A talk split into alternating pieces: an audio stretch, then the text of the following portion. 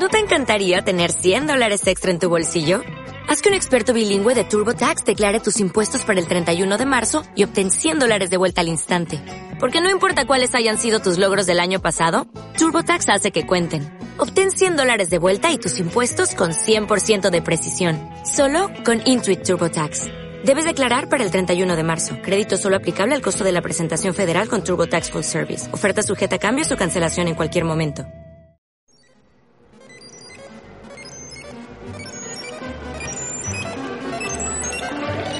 Estás escuchando desde Montevideo, Uruguay, el informativo feminista de Nunca en Domingo. Hola Elena Suárez. Hola Elena Fonseca. Este es el informativo feminista del martes 2 de junio 2020. Y por si les interesa, en Uruguay seguimos en confinamiento. No total, pero bastante amplio. Y está pasando algo raro, me está pasando algo raro, perdón, no te incluyo porque somos diferentes. Yo desde la pandemia estoy viendo desde un agujerito de mi ventana como que se expanden los temas a ser temas universales. Los episodios que están pasando, lo que la prensa comunica, se espanta, rabia o adora, etcétera, etcétera, se han empezado a mezclar con los asuntos familiares. Para mí se ha convertido todo en un tema planetario. Lo que pasa acá, lo que pasa en USA, lo que pasa en China y lo que pasa en mi casa. Y entonces por ahí van mis, este, mis sentimientos y mis percepciones, más bien. Bueno, empecemos por el hombre negro, George Floyd, asesinado por un policía blanco, que se convirtió en algo mundial. Estados Unidos está que arde. ¿Qué más?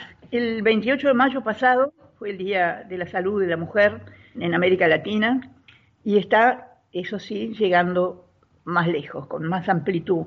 Yo no sé, capaz que es esa, como te digo, una impresión de la pandemia, no sé. El sábado en Montevideo fueron asesinados tres jóvenes oficiales de la Marina y el gobierno decretó duelo nacional. Ese mismo viernes, en un pueblo de Rocha, Cebollatí, un hombre de 36 años mató a sus dos hijos de 8 y 10. Era el cumpleaños de su pareja, la mujer se había separado de él, él los había llevado a pasear, sacó el arma del baúl, los mató uno y luego el otro y se suicidó. Esto no salió en ninguna parte del mundo, debe de haber pasado en otros lugares o cosas similares, pero para mí también es mundial, también es global. Ese hombre que cuidadosamente por odio a su pareja que había decidido vivir sola o vivir sin él más bien. Esto apenas tuvo cuatro líneas en un periódico nacional.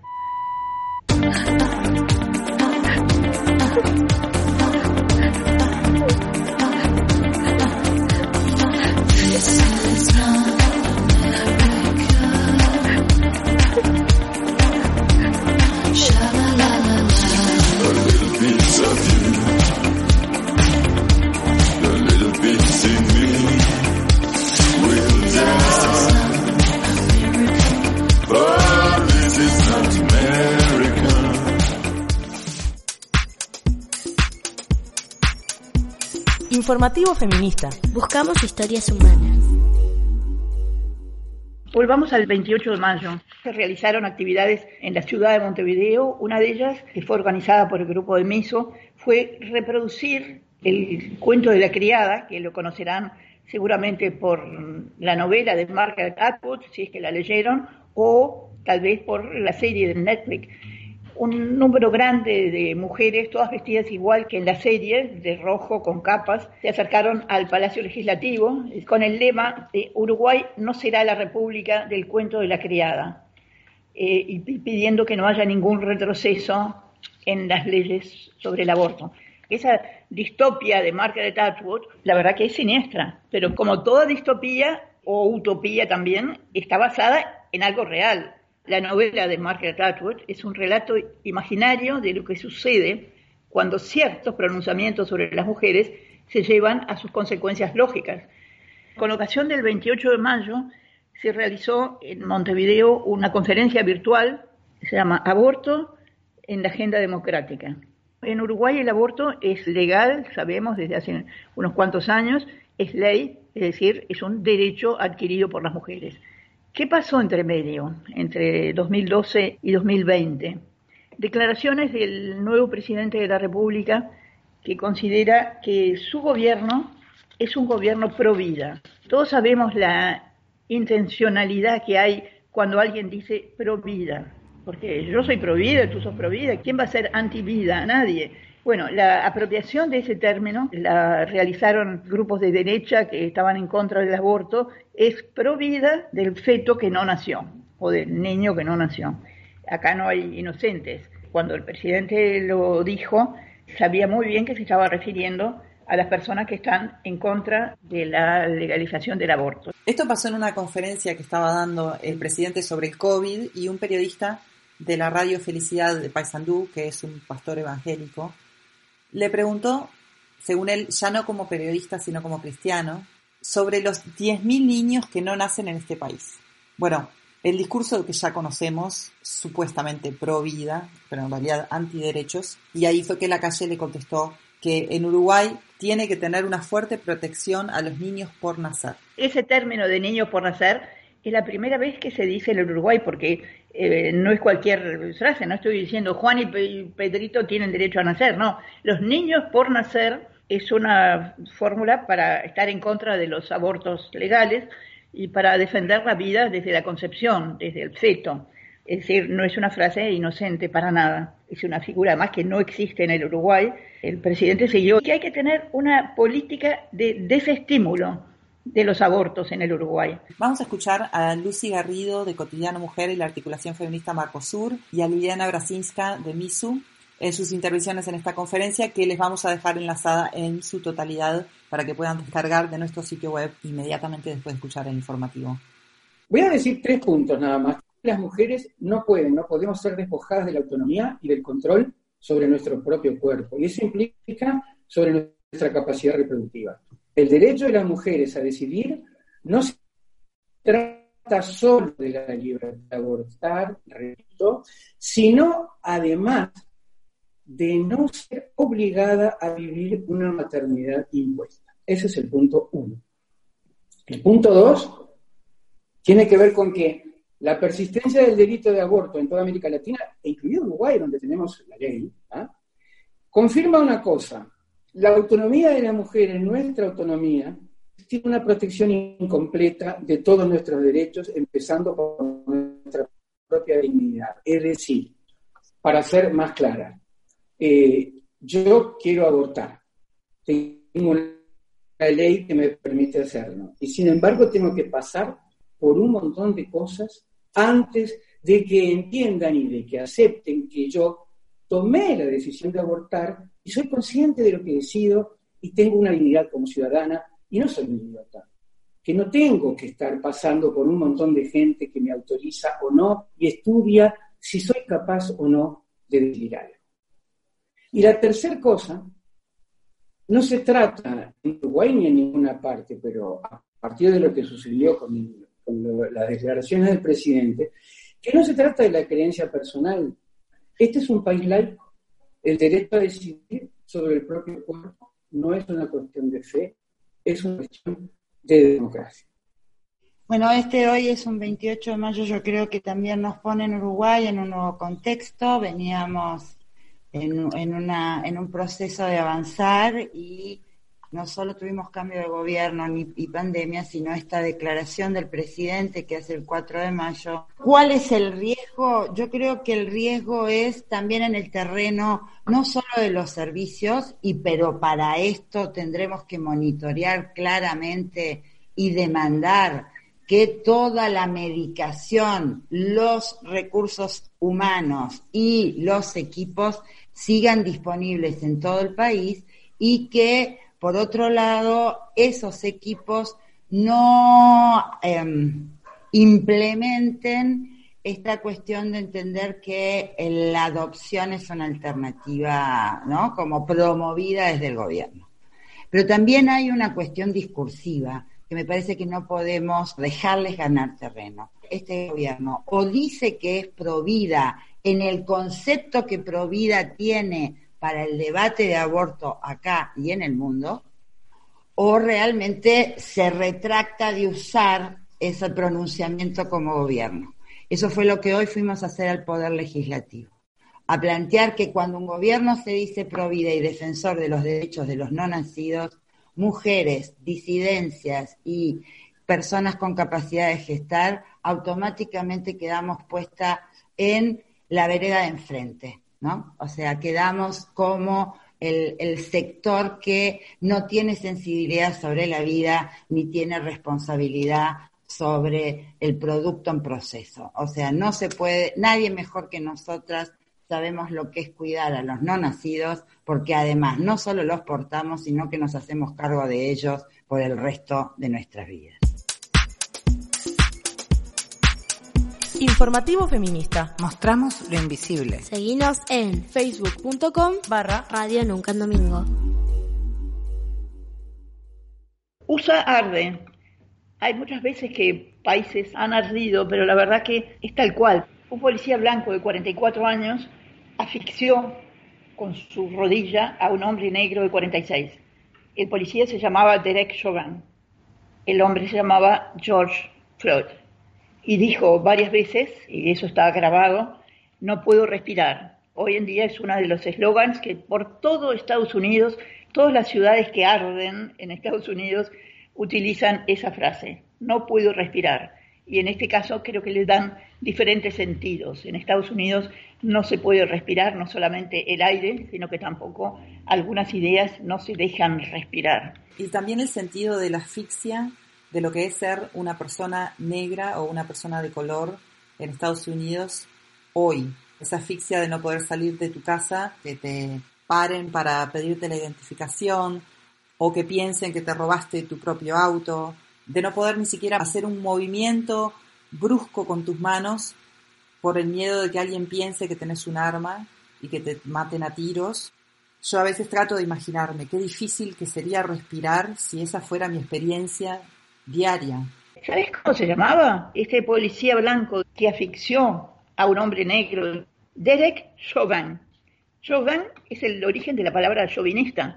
Chauvinista quiere decir especialmente defensor del nacionalismo de su país. Es un chauvinista. Para muchas personas, la raza, o sea, el ser negro o blanco o X, es simplemente un hecho biológico. Consideran ser blanco o ser negro. Me encontré con lo siguiente. Estoy hablando de los Estados Unidos, ¿verdad? En 1977, una mujer de apellido Phipps pidió copia de su partida de nacimiento para hacer un trámite. Allí descubrió que era negra, puesto que había una ley poco anterior al 77, de 1970, estoy hablando del siglo XX, que establecía que un 1 del 32% de sangre negra era la gota, o sea, la cantidad que definía a una persona de color. Y evidentemente, cuando volvemos a esa ley de la gota, este, nos damos cuenta que no, que es una construcción histórica. Hubo personas que consideraron que una gota de sangre negra consideraba a la persona negra. La raza viene junto con la supremacía. Lo que estaban haciendo es dejar en claro la supremacía de la raza blanca.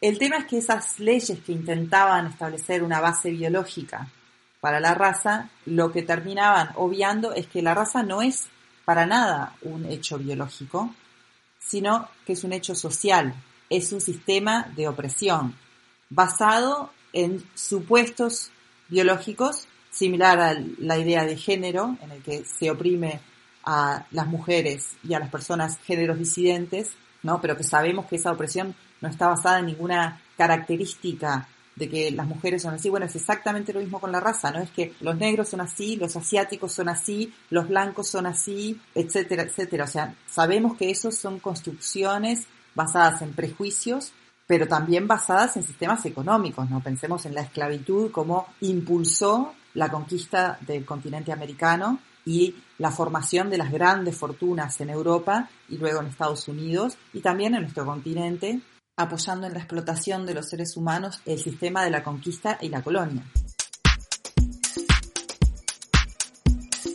Informativo feminista. Miramos la noticia desde el otro lado.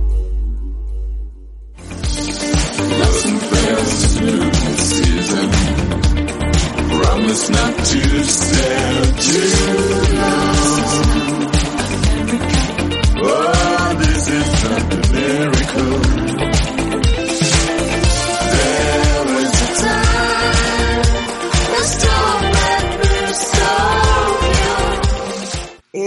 Ahora es qué va a pasar con estas protestas. Estados Unidos hace tiempo que no puede respirar.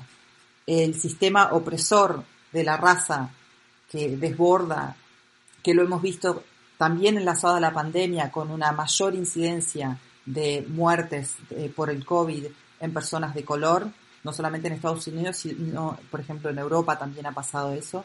Lo que hay detrás de eso es mayores condiciones de pobreza, prevalencia de condiciones eh, de salud preexistentes que tiene que ver con la discriminación, con nacer en un sistema que considera que tu color de piel hace que no seas un humano completo.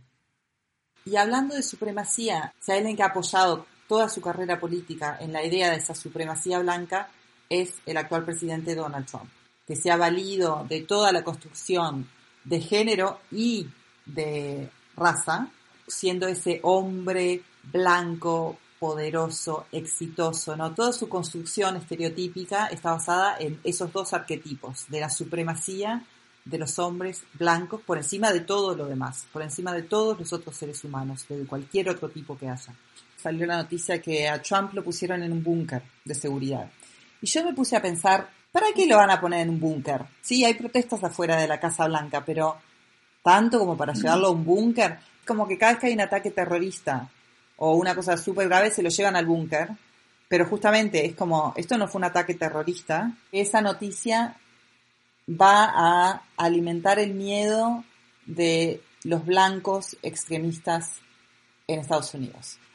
Está todo tan descontrolado que tuvieron que llevarse al presidente en búnker. Para mí es una manera de echarle fuego a la llama. Twitter, que tiene un poder gigantesco, lo está haciendo a muerte por primera vez. Por primera vez, no, por primera vez contra Trump. Porque hace, creo que un año o dos, Twitter tiene una función en la que si yo, por ejemplo, digo el cielo es verde, abajo de mi tweet, Twitter va a poner un mensaje que dice algo así como, eh, este tweet es controversial, estas son las fuentes sobre el color del cielo, ¿no? Y te da enlaces para que vos puedas investigar. Eh, y, pero nunca lo había aplicado, esta función nunca se había aplicado, nunca Twitter la había aplicado contra tweets de Trump, que todo el tiempo está diciendo cosas que no son verdad o que no son verificadas, ¿no? Las fake news de Trump. Sí, por primera vez se aplica este filtro de fake news a algo que dijo Trump, que había dicho Trump sobre las votaciones. ¿Te acordás que Trump estaba incidiendo mucho en el tema de la votación postal?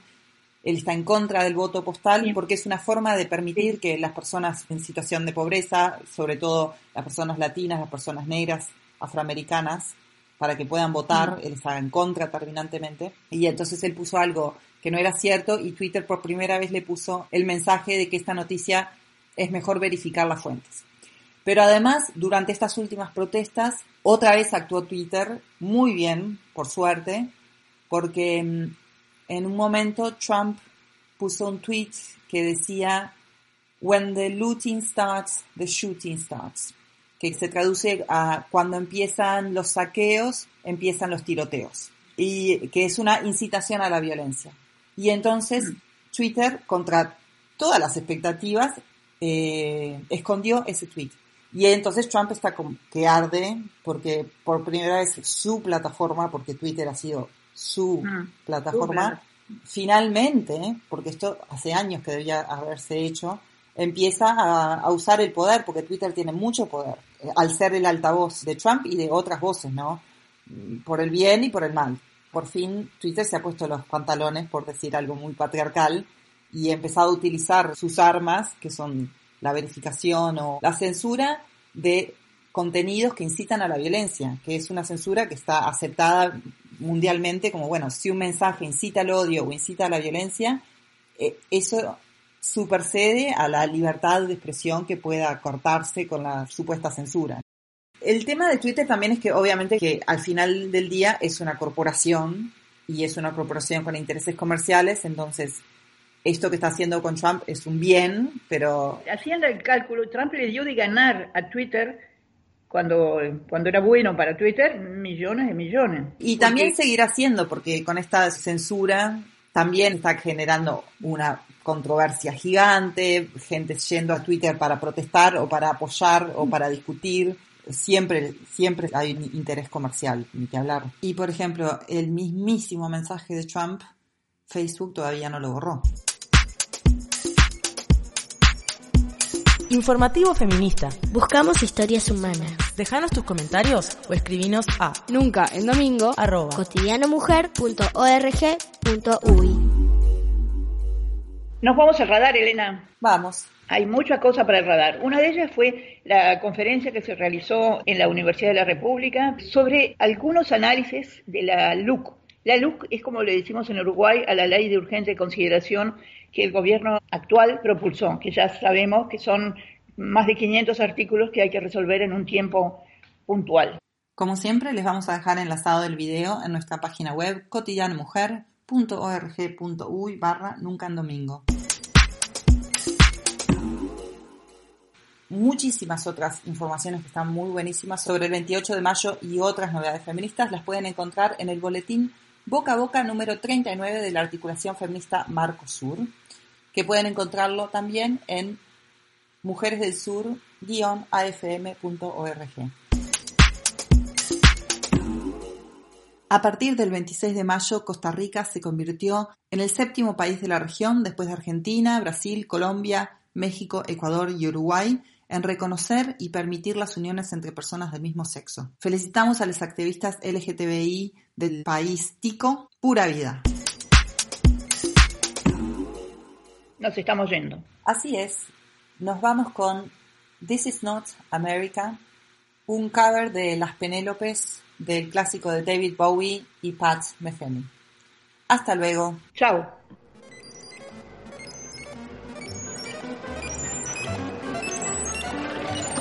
Nunca en Domingo es la radio feminista de Cotidiano Mujer. La radio que habla de lo que no se dice. Para escucharnos, visita cotidianomujer.org.uy barra Nunca en Domingo.